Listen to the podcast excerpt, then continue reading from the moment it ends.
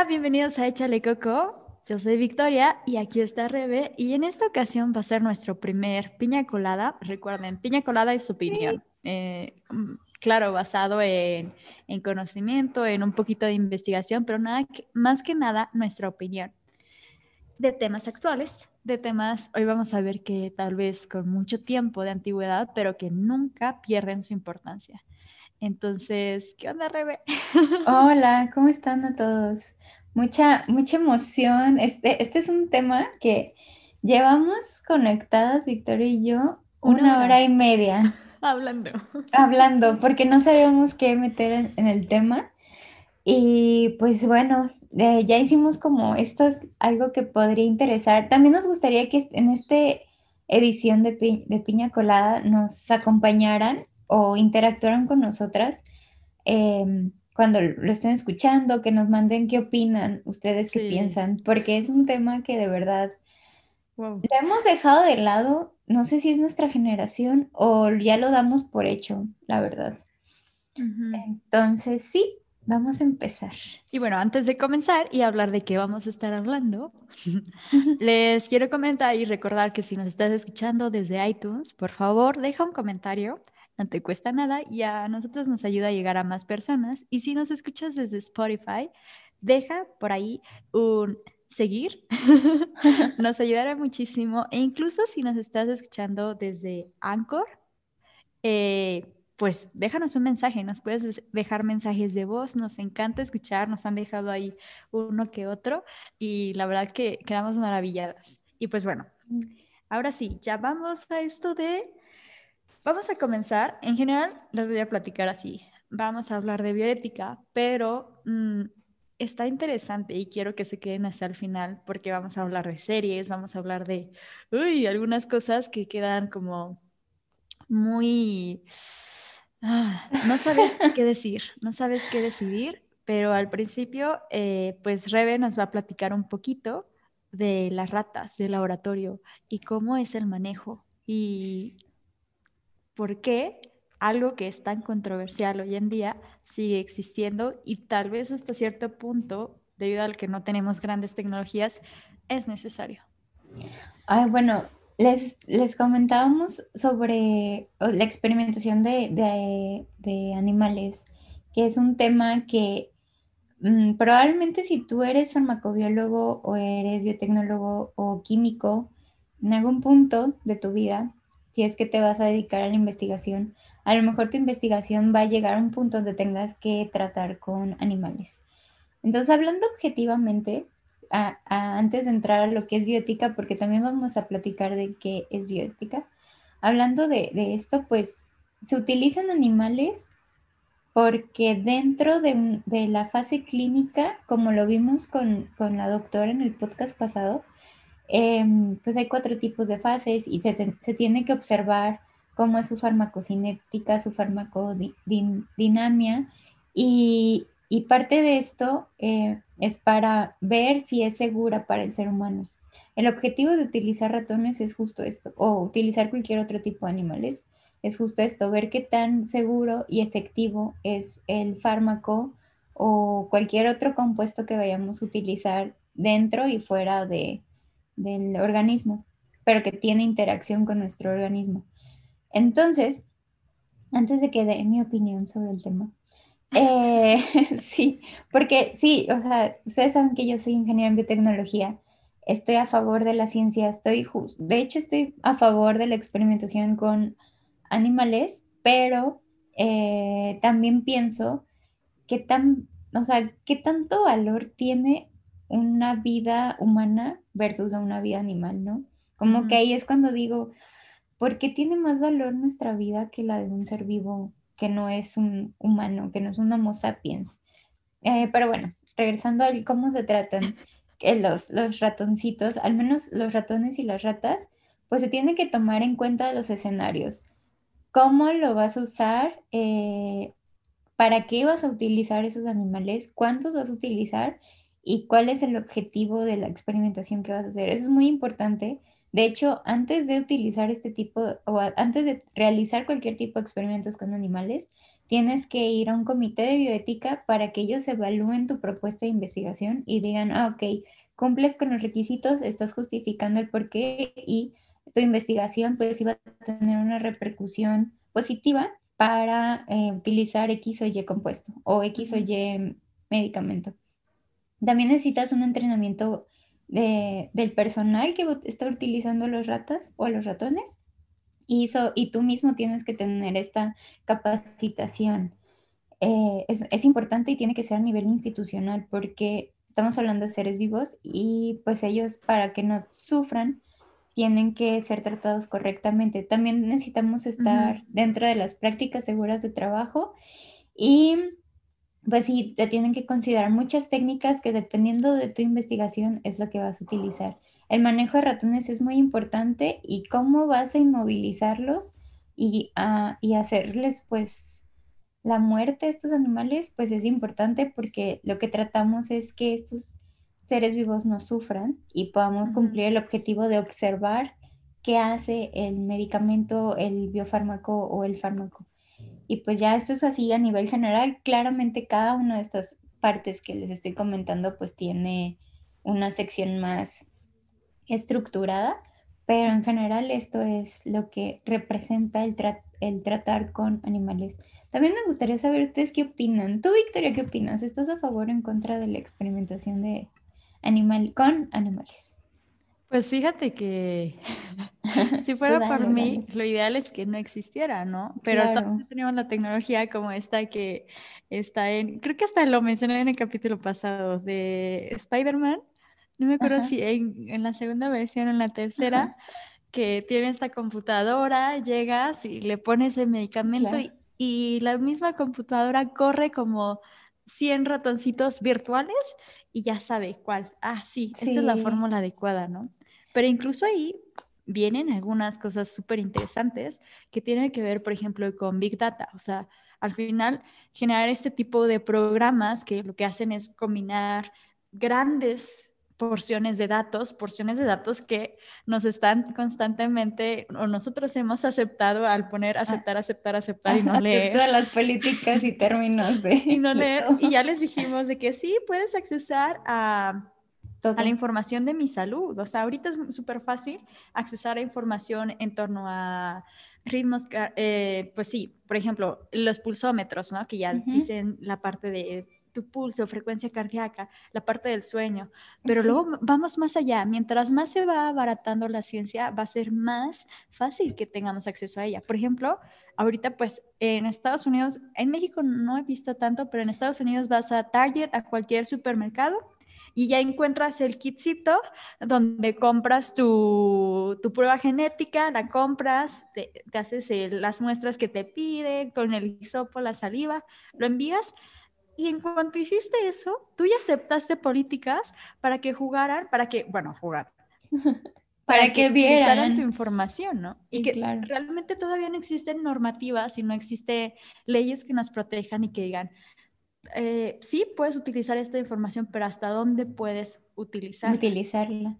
y, y, tienes razón, o sea, por ejemplo, yo, si no, o sea, si no pudieras tú tener que interactuar con estos animales, independientemente que sean ratones o ratas, pues sería lo ideal. Por eso se está haciendo todo esto de, de células, eh, de tejidos in vitro, de incluso los experimentos in sílico, que aunque parecen de película existen, pero no nos da, todavía no, no alcanza este tipo de tecnologías para darnos todo el, la, el whole picture, ¿cómo se dice? Como todo lo que puede haber dentro de un organismo, porque claramente un único órgano no te va a decir lo que pasa en todo un sistema o una computadora que nada más ve un pedacito no te va a decir todo lo demás que hay, porque somos claramente un ser vivo es un ser muy complejo. Entonces sí, todavía no llegamos a esa tecnología. Ojalá. Ojalá algún día, ojalá algún ojalá nos toque verlo. No, También, no sé, pero a mí lo que se me hace más interesante es el camino, porque para llegar ahí, pues, ¿qué, qué puede pasar? O sea, van a tener información y si esa información llega en manos en no correctas o no, no éticas, y les vamos a pasar una imagen en redes que se llama What's on, bueno, ¿qué hay en el horizonte de la bioética? Exacto.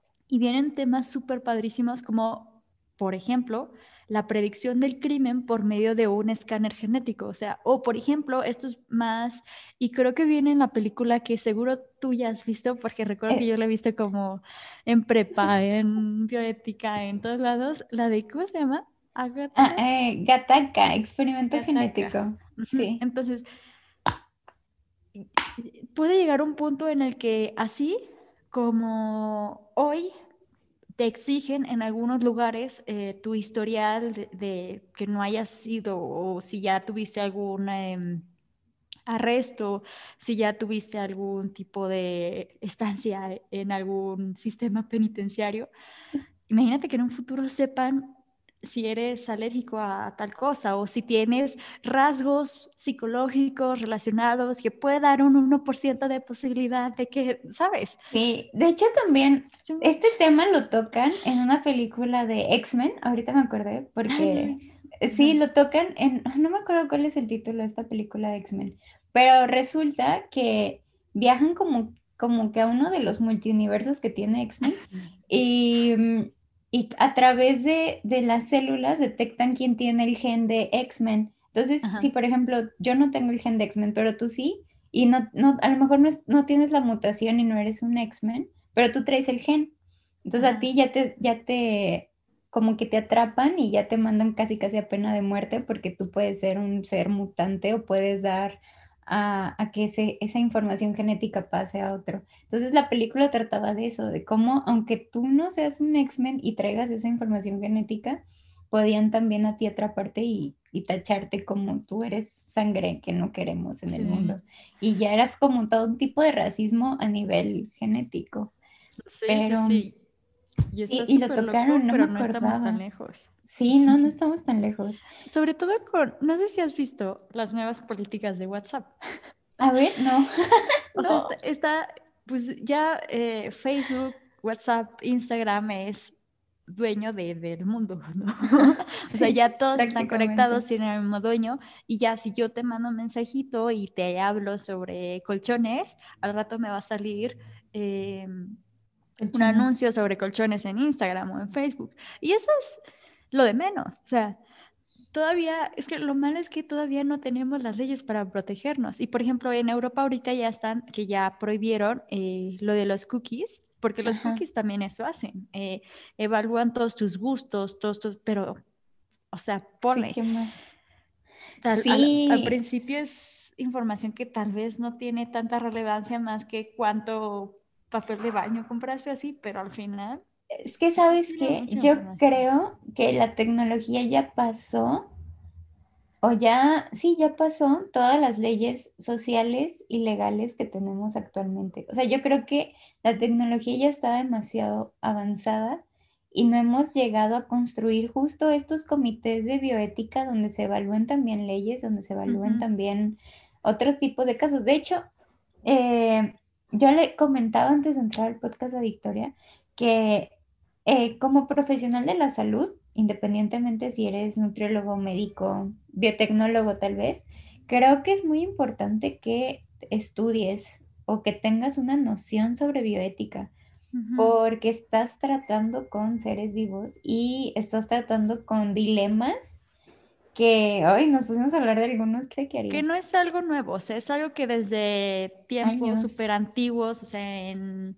en, los tiempos antiguos, eh, cuando surgió lo del juramento hipocrático, el no dañar, luego se transformó a la declaración de Génova, que es como la, versión moderna, 1947, moderna, del juramento hipocrático, pero aún así, aunque ya había este tipo de documentos, pasó lo que pasó durante la Segunda Guerra Mundial y el tipo de experimentaciones que pues te deja con las manos, o sea, realmente qué puedes hacer, ¿no? Y por fortuna, a partir de la Segunda Guerra Mundial, surge un documento muy importante y que surge a partir de un, un proceso judicial que se estaba llevando un caso eh, de crímenes de guerra por nazis y este es el código de Nuremberg que se crea en 1946 y que después se retoma en la Declaración de Helsinki. ¿Y por qué menciona todo esto?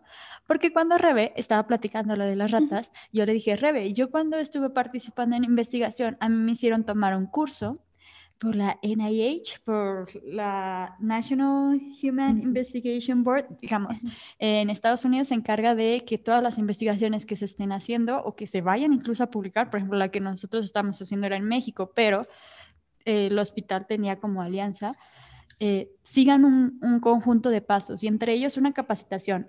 A mí, que yo era una asistente, era una IBM, IBM y trae, este, y, y aún así tuve que tomar este cursito y tienes que aprender que por algo tienes que hacer un consentimiento informado y nadie puede participar sin el consentimiento informado y ahí tiene que decir todo lo que sí puede pasar bueno, pero también todo lo que puede pasar malo. Y tiene que decir también que si en dado caso que tú, ¿sabes que Sé que me, o sea, me metí en esto para estar seis meses a un plan dietético o algo así, pero la verdad es que ya no quiero, se vale y estás en tu súper derecho de hacer eso. Sí, exacto. De hecho, justo acabamos de tocar un tema súper importante que son los principios de la bioética, que es el, el respeto a la autonomía, que es lo como, pues yo decido y yo tengo que estar seguro de que quiero hacer esto, la beneficencia, la no maleficencia y la justicia, que ya engloba como el equilibrio de estos otros tres que mencioné antes. Y yo le decía a Victoria que eh, debería de darme vergüenza, pero mm, afortunadamente a mí nunca me ha tocado tener algún dilema bioético dentro de mi eh, vida profesional. Pero ahora que estábamos, que estábamos preparando el tema para, pues, para hacerlo piña colada, le decía a Victoria, es que yo nunca jamás tomé un curso de bioética en la escuela, ni en la universidad, ni en la maestría, y yo nunca me metí como a cursos. Y creo que aquí es importante como, o sea, que sea responsabilidad tanto del estudiante como de, los profesionistas y de la institución de meter este tipo de temas, porque, o sea, como mencionó Victoria, las cartas que se hicieron de biótica son viejísimas. Ya estamos en 2021 y no hay ninguna carta que hable sobre genética o sobre... O si las hay, fíjate, es como lo de los, la Declaración de Derechos Humanos. O sea, una cosa es que lo haya dicho la OMS y que el país, México, haya firmado de que sí, me comprometo a... Y otra cosa muy distinta, que por ejemplo, la CNDH tiene una página muy bonita donde... Eh, hace un análisis de cada constitución de cada estado y se pone a analizar, okay, por ejemplo, en las leyes en torno a mm, mujeres o en torno a comunidades eh, de pueblos indígenas, se está cumpliendo este derecho y se ponen a revisar leyes, reglamentos, todo para ver si sí está cumpliendo o no. Y ese es otro paso, y ese es otro paso que si nosotros no estamos conscientes de que existen estas cartas, estas declaraciones, y si no estamos conscientes de que cuál podría ser el peligro de no tenerlas, pues es muy difícil que nos pongamos a, a, a exigir, ¿no? Exacto. Sí, exacto. Y y yo creo que es importante, o sea, creo que por eso decidimos tocar el tema Victoria y yo, porque creemos que hay una falta de este tipo de información. O sea, creemos que nadie lo está tomando tal vez tan en serio y debería tomarse en serio para muchas cuestiones, em, porque al final de cuentas, la biotecnología, por ejemplo, están los temas de transgénicos, están los temas de modificación genética que no tienen que ser tanto transgénico, está la clonación, que, también eso pues en alimentos o en humanos no es, o sea, se tiene que haber una diversidad en un comité de bioética que vea esto desde lo legal hasta lo profesional, hasta la gente que no está preparada sobre el tema, pero todos tienen que participar. Creo que eso es lo que hace falta a lo mejor sí hay iniciativas como el que mencionabas, Victoria, pero siento que falta el papel, o sea, falta un papel legal que diga hasta aquí, hasta aquí se puede y hasta aquí no se puede. O falta que nos interesemos, porque a la mera sí hay muchos papeles, pero ¿de qué nos sirve una ley que no se respeta? Exacto. Exacto. Si no estás ni siquiera consciente de que está esa norma, pues... Sí, exacto.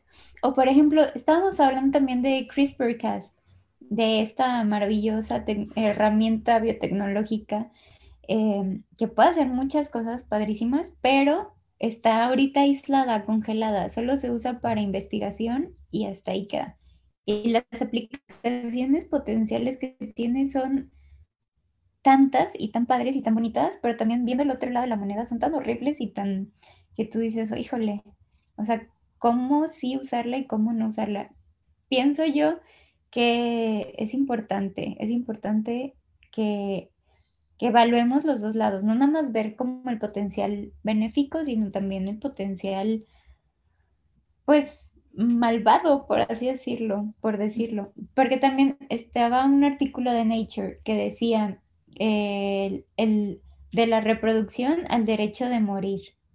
O sea, ahorita la gente ya tiene una calidad de vida que le permite vivir más años pero hasta y que la gente ya no, ya no quiere morir tal vez o, quiere, no sé, o sea, ahorita hay cosas muy complejas. Y sí, no solamente son los profesionales de salud o los profesionales que van a estar en un laboratorio quienes deberían estar al, al pendiente de esto, ¿no? Porque muchos de los programas que terminan impactando la salud y hablo de programas, puede ser un producto, puede ser un servicio, puede ser un canal o un programa de televisión como el de The Biggest Loser, que es un programa en el que entran personas con un sobrepeso, con una obesidad, la mayoría ya es una obesidad tipo 3, tipo 4, muy importante. Y la competencia es quien gane, les dan un periodo de tiempo y quien baje más peso en este tiempo se gana el premio, que es un montón de dinero, pero las situaciones a las que se ven enfrentadas son deplorables. Y son, y, ahí es cuando, o sea, Estados Unidos tiene estas grandes eh, normativas de derechos humanos, pero también tiene su, su, entretenimiento, no está muy acorde a lo que propone su parte legal. Sí, porque se están contribuyendo a un montón de prácticas que dañan la salud, todo lo contrario al que pareciera el espíritu inicial de para promover la salud, animar a que más personas, ¿no? Pues al final... se puede. Los ponen a ayunos horribles, eh, cuestiones de actividad física que no son adecuadas para ellos, para ellas, y es como bajar por el chiste de bajar, o sea, no importa si es saludable o no. Y promueve malas prácticas.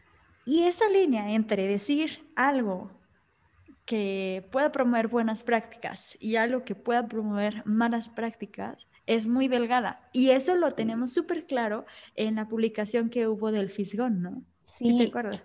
Sí, o sea, lo hemos tocado ya en varios podcasts donde hablamos de obesidad.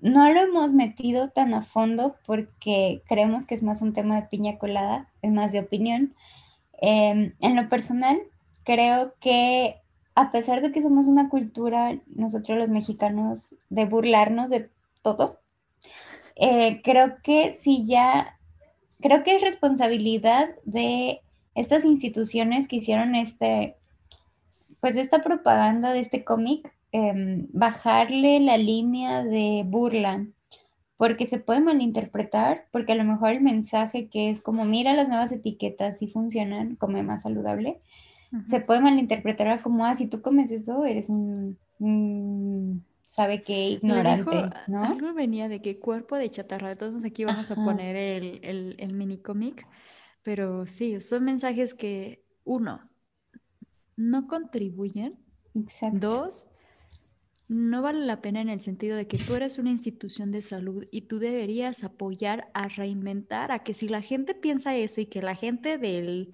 día a día o la mayoría incluso de profesionales de salud ve eso y se ríe, pues no, al contrario, tú haz lo posible por promover una visión diferente de la salud. Sí, y creemos, Víctor y yo, que este tema es bioético porque estamos hablando de salud. A lo mejor es un cómic y tú dirías, ay, bueno, pero nadie se está metiendo con un ser vivo. Creo que sí, o sea, creo que parte de es... es... Cualquiera que lea eso con una opinión más vulnerable, que no tenga una opinión firme y que ella tenga la capacidad de decir si es o no correcto, le entra un chip, un chip con el que nos han educado desde que estamos pequeños y pequeñas. Un chip en el que los comentarios de las tías y los tíos tienen un origen en la publicidad, un origen en las prácticas que no se corrigen, un origen en, en todos lados. O sea, algo tan sencillo como no sé, los comentarios, ahorita porque es COVID y no hay tanto reunión familiar, pero comentarios como eh, relacionados al cuerpo, Ay, vas a comer más, vas a comer menos, sí. o esta persona por tener este peso, por lucir con ese diagnóstico, que es algo que solo se hace en consulta y lo he, visto, lo he dicho varias veces, ya tiene ciertas de que, ay, seguro que es un flojo, seguro que es una floja. Exacto. Y sí, trasciende la parte de obesidad, hablando de lo de genético que ya dijimos anteriormente. Sí, y, y, es que yo también le decía a Victoria, o sea, si yo fuera una niña, que a lo mejor estoy desarrollando mi capacidad de decir esto está bien, esto está mal, no sé, whatever, y veo el cómic, a lo mejor yo no pienso que está mal y empiezo a hacer esas burlas que hace la niña del cómic con compañeros que tienen tal vez obesidad, ¿no? Y como niño, creo yo que a veces no se miden porque son niños, no saben. Pero también pienso, ¿qué tal si fuera una niña que a lo mejor sí recon o sea, mi capté un mensaje como si como y voy a ser gorda y si soy gorda nadie me va a querer, no sé, whatever. Esas ideas que meten que yo digo no tienen sentido, se van a burlar de mí, bla, bla, bla. Y pues entonces ya sé que los productos que tienen sellos no los tengo que comer y a lo mejor me vuelvo bulímica y anoréxica ya yéndome como a un extremo súper lejos, ¿no? Entonces creo que es importante porque al final de cuentas creo que va dirigido más para población joven, por algo fue un cómic. Entonces, no sé, no sé yo Em, y fue, digo, fue el año pasado, fue hace ya mucho, mucho, entre comillas, pero sí, pero pues igual creemos que esto también es parte de bioética y creemos que es responsabilidad de todos y todas. Y todas. Este, estar pendientes de qué es bioética y para qué funciona y cómo se debe de utilizar. Y que no es tan fácil. Realmente, digo, por algo tú me comentabas cómo eran tus clases de ética y luego muy acaloradas, muy llenas de debate, pero que tienen que ser así, porque si no son así, eh, pues no tendría sentido. Si programáramos una computadora para que decidiera, mm, pierde el sentido humano, pierde este, esta subjetividad que tenemos como seres humanos y que por algo se crean comités de bioética que antes de hacer cualquier investigación tienes que tener esa aprobación y en el comité de bioética hay personas de academia, hay personas de, no sé, una, un papá o una mamá que sean amas de casa, que se dediquen al hogar solamente. Eh, tiene que estar conformado por diferentes actores de la sociedad. Exacto. Y es complejo y qué bueno que existe, pero hay que meternos más, ¿no? Sí, soy, sí, sí. Y pues, no sé si hasta aquí dejar el podcast. ¿Tú qué opinas? Hasta aquí lo dejamos, pero vean la imagen. Sí, la verdad la imagen resume todo muy bien. Hay muchísimas cosas, o sea, eh, la parte de, por ejemplo, de antes de la concepción, de la reproducción, o sea, hacer los screenings el saber si, si sí o si no, si tienen enfermedades o no tus hijitos, si antes de que nazcan, o eh, la parte de hasta qué punto puedes cultivar y manipular eh, las células antes de la concepción, o sea, antes de, recuerdo algún caso que me platicaste, Rebe, de un, de un científico que hizo a ver. era sobre mi clase de ingeniería genética, creo. Obvio, no me acuerdo, pero era algo de genética. Y estábamos hablando de modificación genética, justo el uso de CRISPR-Cas, porque es la herramienta que hasta ahorita se ha visto que es la más efectiva. Digo, hay más herramientas, pero esta es como la más efectiva. Y hablaba de, no me acuerdo en qué año fue, pero no tiene muchos años, o sea, no tiene más de cinco años, y era de un científico chino que no sé cómo le hizo para alterar todos los comités de bioética, pero eh, él no sé si alteró, falsificó alguna firma para que le aprobaran un experimento, pero esta persona lo que hizo fue introducir esta herramienta de CRISPR-Cas CRISPR en unas gemelas eh, que ya, ya ven la mamá sabían que tenía VIH y los papás pues preocupados porque sus hijos no tuvieran VIH pues fueron con este, este científico y él les dijo, no, no se preocupen, yo voy a hacer que sus hijas no tengan el virus y no sé qué. Yo aquí, antes de continuar con la historia, pensé, el VIH, si tú eres una mujer con VIH y vas a tener hijos, puedes hacer que tu hijo nazca sin VIH, no hay necesidad. protocolos. Exacto, no hay necesidad de meter estas herramientas genéticas. Y ahí viene el principio de no maleficiencia y también podría entrar el de beneficencia. Es decir, si ya hay algo que esté funcionando mejor, ¿para qué vas a probar algo que no funciona tanto? Exacto. Entonces, bueno, continuando con la historia, eh, no sé yo cómo se vendía este científico con esta, con esta familia, pero logró eh, meter eh, CRISPR-Cas en estas gemelas. Y lo que pasó fue que una de ellas pues reaccionó bien al tratamiento, pero la otra pues no tanto porque recordemos que dentro de nuestro código genético tenemos promotores y no todos están en el mismo sitio. Entonces resultó que esta modificación genética en una de las gemelas quedó cerca de un promotor y en la otra gemela no. Entonces ahí fue como que...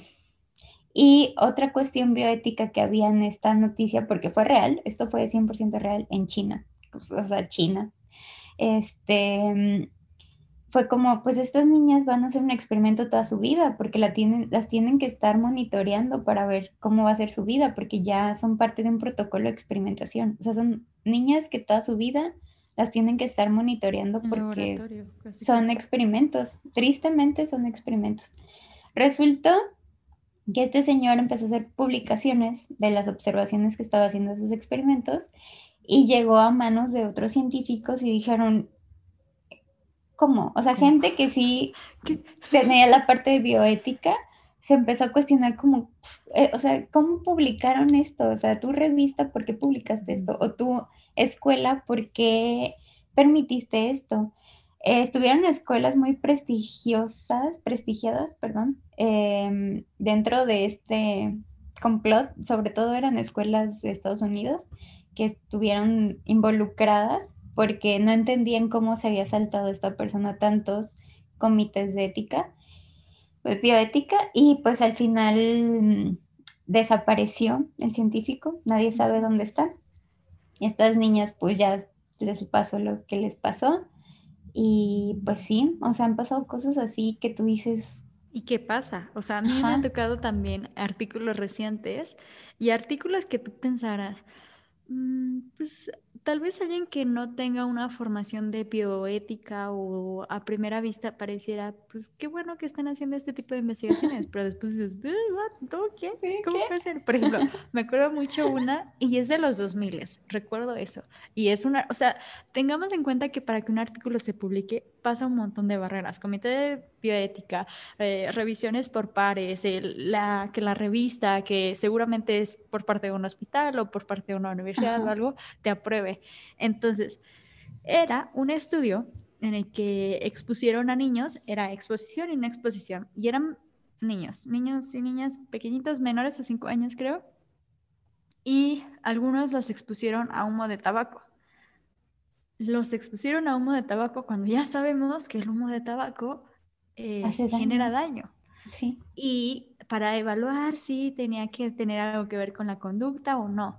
Y muy parecido puede pasar incluso en cuestiones de nutrición. No podemos hacer, no es posible hacer estudios en los que a cierta persona les demos Coca-Cola y a otros, no. sé, jugo de naranja o agua, porque ya sabemos que tiene una implicación negativa.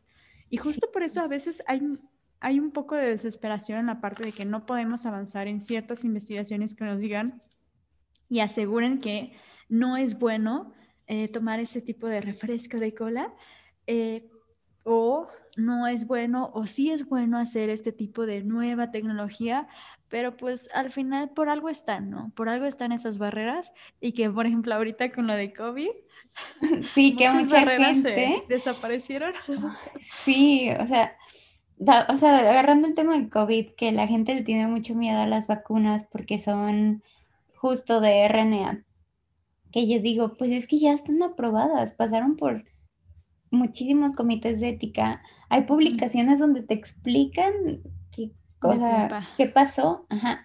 Yo entiendo que esta información pues nada más está en inglés, tristemente, pero no sé, siento yo que también ahí entra la bioética, o sea, si tú sabes que hay muchas culturas que no tienen acceso a esta información, no sé, como que siento que hay que tomar una decisión congruente, tal vez gobierno, de explicar, no se preocupen, la vacuna no hace daño por esto, esto y esto y esto. O, ¿saben qué? No vamos a comprar la vacuna porque vimos no sé qué. Puede pasar. Entonces sí, son muchas cosas. Vivimos la bioética día a día, al menos en, este, en esta pandemia lo estamos viviendo más. Y pues sí, creo que es importante que nos eduquemos en este tema porque la tecnología ya nos pasó tanto como sociedad y como leyes y no hay las suficientes. Y tenemos que hacer un sprint para alcanzarla. Sí, un gran, o sea, nos quedamos muy atrás, muy, muy, muy atrás. Muy atrás. Pero bueno, así es esto, chicos. Ah, antes de terminar, ¿alguna recomendación de lectura o de de, lectura. Yo les recomiendo, eh, si no después les pongo el link en Facebook o en Twitter o en las dos, Facebook y Twitter, que es la de From Reproduction to the Right to Die, de Bioethics Now, que es de Nature, es un artículo de divulgación. Está muy bueno, la verdad. Habla justo sobre todas estas tecnologías genéticas Em, también si no la han visto, porque Victoria y yo al parecer la vimos como miles de veces, esta película de, Gataka. Sí, es muy viejita, pero tiene temas bióticos muy... Ajá, se los recomendamos también. También nos gustaría saber ustedes qué piensan. ¿Qué piensan de todo lo que platicamos? Em, Les vamos a ir presentando algunos de los dilemas o más actuales y a ver qué, qué, piensan.